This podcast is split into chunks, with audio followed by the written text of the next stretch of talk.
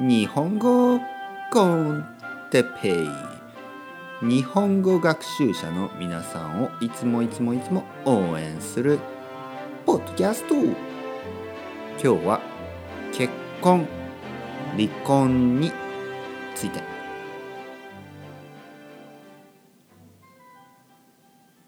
はい皆さん元気ですか？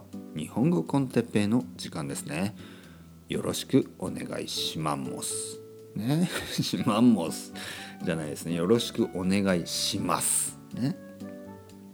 今日は結婚そして離婚について話したいと思います。結婚。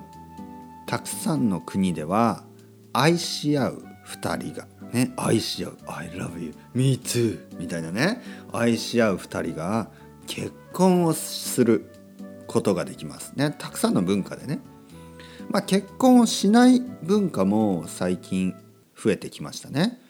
例えば僕の友達のスペイン人は結婚していません。だけど2人は子供がいるしね。えー、もう結婚している人と何も違わない。だけど結婚はしていない、ね、そういう、えー、スタイルもありますね。日本ではほとんどの人が、えー、まあ結婚をして子供を産みますね。もしくは子供が生まれたら結婚をします。そして結婚ねマリッジですね。結婚がうまくいかない時えー、I used to love you みたいな。バーね今はちょっと無理ね。もうミッションインポッシブルトム・クルーザー。となった場合は、えー、離婚します、ね、結婚そして離婚。ね。結婚してそれがうまくいかない時。うんあなたは嫌い。もう一緒に住みたくない。そういう時は離婚をします。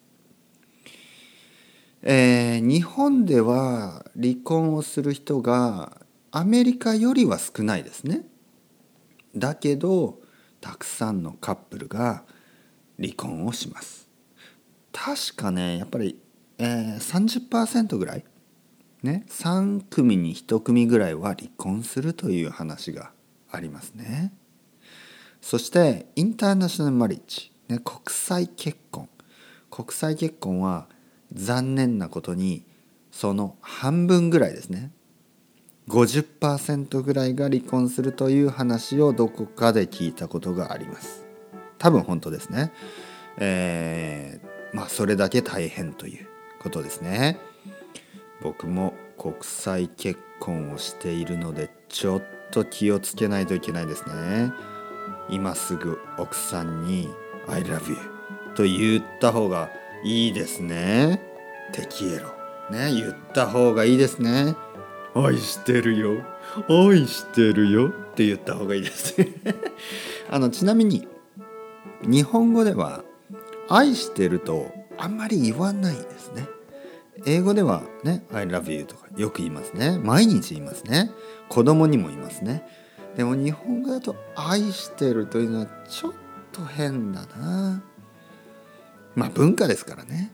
じゃあどう何て言えばいいか。うん。まあいつもありがとう。かね。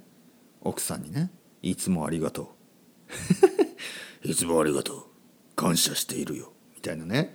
そんな言い方はしないですけどまあまあまああの「愛しているよ」とかちょっと気持ち悪いですからね。はい。それではまた皆さん。チャオチャオアスタルエゴ。またねまたねまたね。